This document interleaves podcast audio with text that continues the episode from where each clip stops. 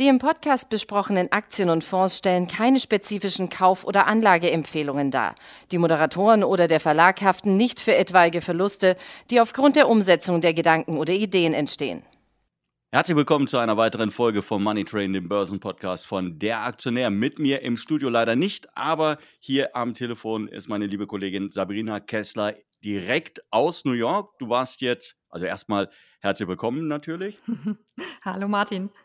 Du warst jetzt äh, einige Wochen in Deutschland, bist gerade erst wieder nach New York zurückgekehrt und ähm, es gibt natürlich jede Menge Dinge, die sich in dieser Zeit ähm, entwickelt haben, äh, verändert haben. Gerade wenn du jetzt aus Deutschland kommst, du siehst, dass eines der ganz großen Themen ist natürlich die Impfbereitschaft der Bevölkerung. Das sieht man auch in Amerika. Ähm, Amerika war vorangegangen. Sie waren die Ersten, die den Impfstoff hatten. Sie haben Millionen von Dosen sich rechtzeitig gesichert, ähm, als man in Deutschland wirklich noch diskutiert hat, ob es das überhaupt braucht in dem Ausmaß. Und jetzt stellt man fest, die Amerikaner sind impfmüde. Weshalb? Ja, absolut. Wir sind tatsächlich zurückgefallen, was die Impfquoten angeht. Und ähm, ja, ich glaube, das liegt schon fast auf der Hand. Man sieht es ganz schön, wenn man sich die einzelnen Bundesstaaten mal ansieht. Also die Trump-Staaten, die Staaten, wo die Trump-Wähler äh, vermehrt zu Hause sind, äh, da sehen wir doch deutlich, dass sich weniger Leute da impfen lassen. Viele Impfskeptiker natürlich auch. Und äh, hier in New York zum Beispiel, da ist das anders. Da haben wir eine relativ hohe Quote von Geimpften, aber die Mehrheit wählt hier auch eben demokratisch. Und ja, da macht sich die Impfmüdigkeit einfach ähm, breit und deswegen hat uns Deutschland Deutschland inzwischen überholt, auch wenn wir, glaube ich, in der Diskussion vor den gleichen Fragen stehen. Hier droht möglicherweise eben auch aktuell eine vierte Welle. Ähm, Gerade im Sunshine State Florida zum Beispiel haben wir inzwischen 22.000 Corona-Fälle pro Tag, ähm, muss man sagen. Also ähm, das ist wirklich enorm und auch übrigens ein neuer Rekord, ne? also mehr als letztes Jahr noch. Und da sehen wir einfach, ähm, die Delta-Variante ist hier einfach angekommen, spielt auch eine große Rolle in der Diskussion, gerade weil die CDC, also die amerikanische Gesundheitsbehörde, auch betont hat, dass diese Delta-Variante so ansteckend ist wie die Windpocken. Ja, also nicht mehr nur wie eine normale Erkältung oder wie die Grippe, sondern eben wie die Windpocken, sehr, sehr ansteckend. Das bereitet Bauchschmerzen und äh, ja, das wirkt sich natürlich auch auf die Unternehmen dann langfristig hier auf. Ne? Also die Airlines sind nicht mehr allzu optimistisch. Man sieht, dass die, die Auslastungen bereits zurückgehen, weil nicht mehr viele Amerikaner ähm, aktuell Reisen buchen und ähm, ja, durchaus ein Grund eben, warum hier viele aktuell so ein bisschen optimistisch, nein, pessimistisch dranblicken. Genau, aber die Unternehmen fangen jetzt an, tatsächlich äh, teilweise eine Impfpflicht auch einzuführen. Joe Biden hat dann nochmal gesagt, Mensch, wir können ja die Leute, wir wollen jetzt nicht unbedingt den Zwang haben, aber wir wollen natürlich die Leute weiterhin dazu animieren, sich impfen zu lassen. Und das heißt, äh, unter Umständen äh, wird die amerikanische Armee, müssen sich die Armeeangehörigen und die Angehörigen des Pentagon impfen lassen. Äh, du hast vorhin selber gesagt, du warst in der Börse, du musst jetzt mittlerweile deinen Impfausweis äh, vorzeigen, um da überhaupt reinzukommen. Ähm, ist es aus deiner Sicht äh, wahrscheinlich, dass diese ganzen Maßnahmen es irgendwann so unkomfortabel machen, so unbequem machen für alle Ungeimpften, dass sich die Situation wieder ändern wird? Also, ich glaube schon, dass sich, äh, zumindest ein bisschen was ändern wird. Das sehen wir auch an den an den Impfquoten inzwischen. Wir standen zum 4. Juli. Das war ja dieses, ähm, große Impfziel, das Joe Biden hatte, ja, der Unabhängigkeitstag. Da wollte man 70% ähm, als Impfquote erreichen. 70 der Amerikaner sollten ihre erste Impfung haben. Das hat man damals verfehlt. Inzwischen äh, ist man da dran. Also tatsächlich heute ist der Tag, äh, wo Amerika 70 Prozent Erstgeimpfte vermelden wird. Und das liegt unter anderem daran, dass eben ja viele Unternehmen ähm, inzwischen das äh, mandatory machen, also verpflichtend machen, dass man sich impfen muss. Gerade auch die Banken hier in New York, Goldman Sachs, ähm, JP Morgan, äh, da darf man quasi nur aus dem Homeoffice zurückkehren, wenn man geimpft ist. Und das hat durchaus eben hier einen Effekt. Und dann kommt ja noch hinzu, dass äh, viele Anreize inzwischen gesetzt wird. Ne? Also ähm, man bekommt zum Beispiel, wenn man sich bei Walmart inzwischen inzwischen impfen lässt als Mitarbeiter, 150 Dollar vom Unternehmen aufs Gehalt dazu bezahlt. Also auch das hilft natürlich hier, die Impfquoten ein bisschen hochzutreiben. Aber du hast vorhin jetzt gerade nochmal den, äh, den, den Präsidenten erwähnt, Joe Biden, der ja selbst ja auch jetzt gerade wieder in der Öffentlichkeit äh, dafür wirbt. Jetzt ist der Mann acht Monate an der Macht was heißt an der Macht? Er ist ins, ins Weiße Haus eingezogen. Ähm, die Leute haben sich sehr viel von ihm versprochen. Eine, ähm, ein, eine ruhigere Gangart vor allen Dingen, nicht dieser Regierungsstil via Twitter, wie es ja vorher äh, Donald Trump gemacht hat, weniger erratisch, eher nüchtern und auch mit dem Herz, äh, sicherlich auch mit dem Herz am rechten Fleck. Also das ist ja auch etwas, was man mit Joe Biden in Verbindung bringt, dass er durchaus empathisch ist. Was ist von dieser ganzen Hoffnung, die man in den Mann gesetzt hat, was ist deiner Bevölkerung noch übrig?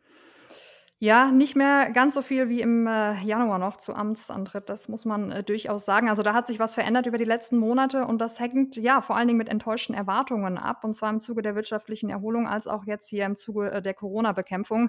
Man kann sich ja diese Approval Ratings im Internet mal ansehen. Also da sieht man quasi die Zustimmungsraten, ähm, die die Amerikaner gegenüber Biden vertreten. Und aktuell sind es nur noch 51,2 Prozent der Amerikaner, die ihm hier die Zustimmung quasi erteilen. Und das ist der tiefste Stand seit seinem Amtsantritt. Ja, also gleichzeitig steigt hier auch der Unmut in der Bevölkerung und damit auch die Ablehnungsraten. Ich glaube, im Januar, Februar standen wir bei 34 Prozent der Amerikaner, die ihn ablehnen als Präsidenten. Inzwischen sind wir auf 44 Prozent angestiegen, ja. Und vieles hat davon eben mit äh, Corona zu tun. Die große Hoffnung, ich habe es eben schon angesprochen, war, dass Biden zum 4. Juli, also diesem amerikanischen Unabhängigkeitstag, den Sieg über Corona erklärt. Aber schon in den Wochen vorher war eigentlich klar, das wird erstmal nichts, ja. Und ähm, klar, viele Beschränkungen wurden äh, demnach dann erstmal so belassen, wie sie sind, gerade jetzt, wo eben die Delta-Variante auch um sich greift. Und das führt dazu, ja, dass äh, die kommenden Wochen auch einfach unsicher bleiben für viele Amerikaner. Gleichzeitig stagniert die Arbeitslosenquote. Also da kommen wir jetzt auf den wirtschaftlichen äh, Aspekt. Neun Millionen Amerikaner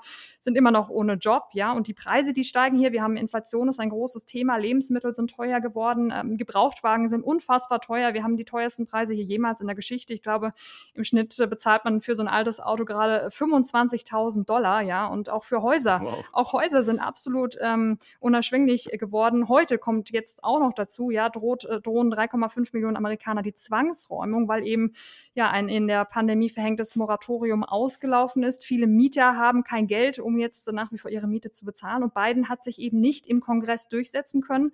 Und all das schlägt natürlich auf die Laune der Amerikaner äh, durch. Da ist viel Frust im Spiel und eben das Gefühl, dass sich Biden äh, ja doch nicht so sehr für die Belange der Bevölkerung einsetzt, obwohl er doch viel im Wahlkampf versprochen hat.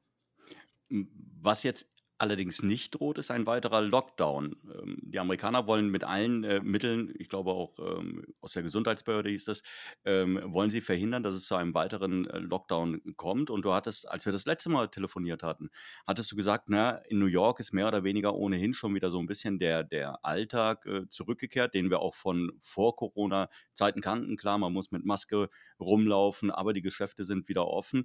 Ähm, ist das so geblieben? Hat sich diese Situation so, so stabilisiert? Hat sie sich weiterhin verbessert? Wie ist das in New York gerade? Ähm, es hat sich verbessert tatsächlich. Der 15. Juni war hier der große der große Öffnungstag. Also das, was quasi der 4. Juli für ganz Amerika war, war hier der 15. Juni in New York. Also da hatte man quasi die 70 Prozent der Erstgeimpften erreicht und äh, danach sind alle Beschränkungen tatsächlich weggefallen. Wir hatten hier ein großes Konzert von Coldplay mitten in der Stadt, unangekündigt, einfach als Überraschung, äh, um ja den ganzen Leuten nochmal Danke zu sagen und so ein bisschen die Leichtigkeit zurückzubringen in die Stadt. Und ähm, seitdem war alles ähm, mehr oder weniger wirklich sehr entspannt. Keine Masken mehr, vor allem natürlich draußen nicht. Ab letzter Woche allerdings, und das ist ein kleiner, kleiner Rückschritt, müssen wir wieder in den Geschäften Masken tragen. Das hängt jetzt äh, natürlich mit der Delta-Variante zusammen, mit den neuen äh, Bestimmungen der CDC. Also da geht man doch wieder so ein bisschen mit, mit Vorsicht hier an die ganze Sache ran. Aber grundsätzlich muss ich sagen, hier in New York lebt sich aktuell sehr entspannt, auch wenn man äh, durchaus sieht, dass ähm, ja, Geimpfte wahrscheinlich in den kommenden Monaten bevorzugt werden. Zum Beispiel an den Broadway wird man nur kommen, wenn man geimpft ist und einen negativen Test vorweisen können, kann. Das Ganze soll im, im Herbst wieder aufmachen und ähm, ja, da kommt man eben als Ungeimpfter dann erstmal nicht rein.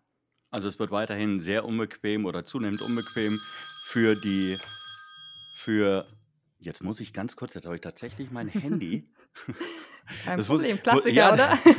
ja, das ist wirklich der Klassiker, vor allem, weil ich vorher noch dachte, Mensch, ich muss mein Handy ausschalten. So, jetzt habe ich es ausgeschalten. Ähm, wo waren wir? Genau, wir waren gerade bei der, äh, bei, es wird unbequem, weiterhin unbequem, zunehmend unbequem für diejenigen, die nicht geimpft sind. Ähm, weniger unbequem ist es momentan, du hast vorhin gesagt, ja, die wirtschaftliche Situation, damit sind viele Menschen unzufrieden. Aber wenn wir uns jetzt die Quartalszahlen anschauen für das zweite Quartal amerikanischer Unternehmen, gerade auch von Big Tech, dann kann man wirklich nur sagen, wohin wollen die noch wachsen? Weil die Zahlen sind stark gewesen und die Zahlen sind gut gewesen, auch wenn da die Reaktion hin und wieder vielleicht jetzt nicht so ausgefallen ist, wie dass die Zahlen dann letztendlich vielleicht auch ja, sinnvoll oder, oder gerechtfertigt hätten. Ähm, wie ist deine Einschätzung zu den Zahlen? Jetzt fangen wir einfach mal mit, äh, mit Amazon an. Am letzten Donnerstag Quartalszahlen rausgebracht, 100 Milliarden Dollar in einem Quartal umgesetzt, äh, der Gewinn. Sie haben die, Ver die Erwartungen etwas verfehlt, aber sie haben in der Cloud weiterhin stark zulegen können, mehr als 50 Milliarden Dollar, ähm, die Runrate jetzt. Äh, trotzdem ist die Aktie unter Druck gekommen. Äh, merkst du an der Börse eine, ein, einen Stimmungswechsel, was Big Tech betrifft? Hm.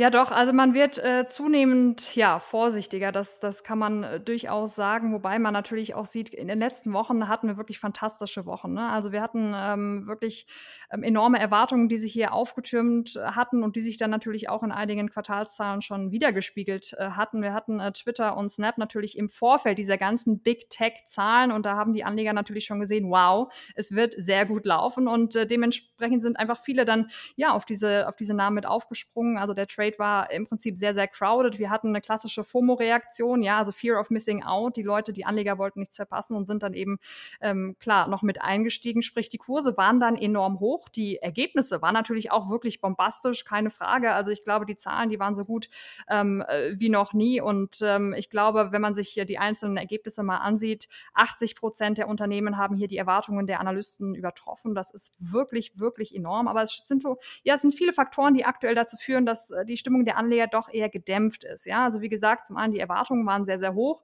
Ähm, zeitgleich ähm, sind die Zahlen aber so hoch ausgefallen, dass es natürlich schwierig sein wird, diese Zahlen in Zukunft zu replizieren und ähm, das dann eben nochmal zu erreichen. Gleichzeitig sehen wir jetzt schon in einigen ähm, Unternehmen, ähm, zum Beispiel bei Apple, einfach eine nach nachlassende Nachfrage im, im Hardware-Bereich zum Beispiel. Wir sehen eine Wachstumsnormalisierung im Service-Bereich, ja, und deswegen sind auch viele Unternehmen zögernd, was hier ähm, die Guidance angeht. Also die Investoren wissen, okay, wir haben Peak-Wachstum erreicht, es wird im Zweifel eher nach unten gehen. Und ähm, dann kommt jetzt zum Beispiel ähm, ja auch noch einfach äh, viele, viele Engpässe kommen dazu, ja. Also ich meine, wir sind immer noch mittendrin in der Chipkrise, was Halbleiter betrifft. Äh, die Lieferungen sind knapp, die Schiffe stauen sich immer noch auf den Meeren. Also da sind einige Dinge, die die Investoren etwas äh, vorsichtig stimmt und die eben dazu führen, dass wir diesen ja massiven Ausverkauf unter anderem bei Amazon gesehen haben. Genau, du hast gerade die Zurückhaltung der Investoren genannt und angesprochen. Ähm, Robinhood ist an die Börse gegangen, äh, gegangen zuletzt, der, der Discount-Broker, der ja letztendlich mit seinem, ähm, ja, Trades kosten bei uns gar nichts mehr, ähm, Geschäftsmodell für Furore gesorgt hat und auch die gesamte Branche in Aufruhr versetzt hat, letztendlich dazu geführt hat, dass alle anderen auch irgendwann ihre Trades kostenlos angeboten haben. Die sind an die Börse gegangen, aber es war jetzt nicht der ganz große Hype, den man sich vielleicht äh, erwartet erwarten hätte können, wenn man doch überlegt, dass über Robin Hood vor allen Dingen auch diese ganzen Wall Street Bets Trader unterwegs sind. Ähm, ist das, ist die Story vorbei? Ist Robin ja. Hood gegessen? Ist dieser ganze Hype äh, um, um Robin Hood, um Wall Street Bets, ist das Thema vorbei oder glaubst du, ist das nur unter der, unter der Decke irgendwo angekommen?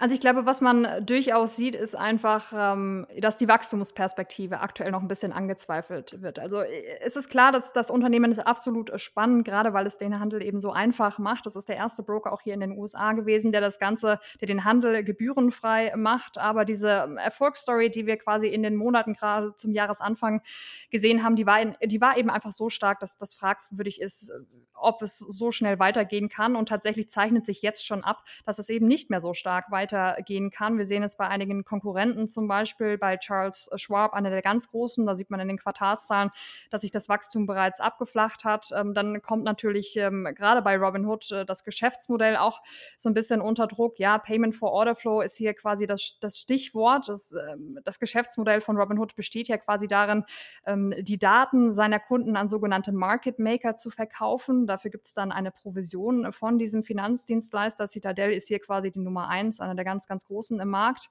Ähm, und für die Kunden springt dabei nicht immer der beste Preis raus, ja. Und ich glaube, das wissen viele Anleger, sind dann vielleicht auch etwas skeptisch, wollen vielleicht auch nicht unbedingt zu Robinhood gehen. Ähm, und äh, das Unternehmen selbst ist dadurch aber sehr, sehr abhängig, weil äh, dieses Payment for Order Flow macht inzwischen 80 Prozent der gesamten Umsätze aus. Sprich, wenn der Handel nachlässt, und das sehen wir ja bereits, wird Robinhood einfach auch weniger Umsatz machen, ja. Und das ist im Prinzip jetzt äh, schon für die kommenden Monate angesagt. Und dann spielt natürlich das Thema Regulierung noch eine, eine sehr, sehr große. Die SEC, die Börsenaufsicht, guckt vor allen Dingen auf das Thema Krypto, ja, und äh, Krypto-Trades, sie machen bei Robinhood immerhin 17 Prozent des gesamten Handels aus. Auch da ist eben die Frage, wie wird das möglicherweise den Umsatz ähm, in den kommenden Monaten beeinflussen? Ja, und dann sind natürlich ganz, ganz viele andere Themen noch dabei, die einfach ähm, ja, unter, den, unter der Aufsicht der Regulierer aktuell stehen. Und ich denke, da muss man jetzt erstmal abwarten, wie sich das in den kommenden Monaten entwickelt. Und ich würde da als Anleger tatsächlich erstmal sehr, sehr vorsichtig sein, auch wenn große Investoren wie Kathy Wood hier zum Beispiel stark zugreifen. Aber die ist ja auch bekannt für sehr riskante äh, Trades und äh, als Wachstumsinvestoren muss man ja im Zweifel auch früh ansteigen. Letzte abschließende Frage. China momentan es geht gar nicht so sehr um den Handelsstreit. Ja, China hat weiterhin Handels, äh, schlechte Handelsbeziehungen zu den USA und zuletzt hieß es, äh, man sei an einem toten Punkt angekommen, was die Beziehungen betrifft. Aber das größere Problem ist momentan tatsächlich die äh, chinesische Regierung und die chinesische Wettbewerbsaufsicht, die massiv in den Markt eingreift, die beispielsweise das äh, Nachhilfesystem komplett auf den Kopf gestellt hat, komplett reformieren will, einen Markt mit 120 Milliarden Dollar pro Jahr Volumen äh, eben mal praktisch auf Null zurückgesetzt hat. Analysten gehen in ihren Szenarien davon aus, dass vielleicht am Ende noch 20 Milliarden übrig bleiben. Die Aktienkurse im freien Fall gewesen und viele andere Aktien, die das jetzt ebenfalls mit erwischt hat. Ähm, Klar ist das ein Thema an der Wall Street, aber äh, wie groß ist das Thema?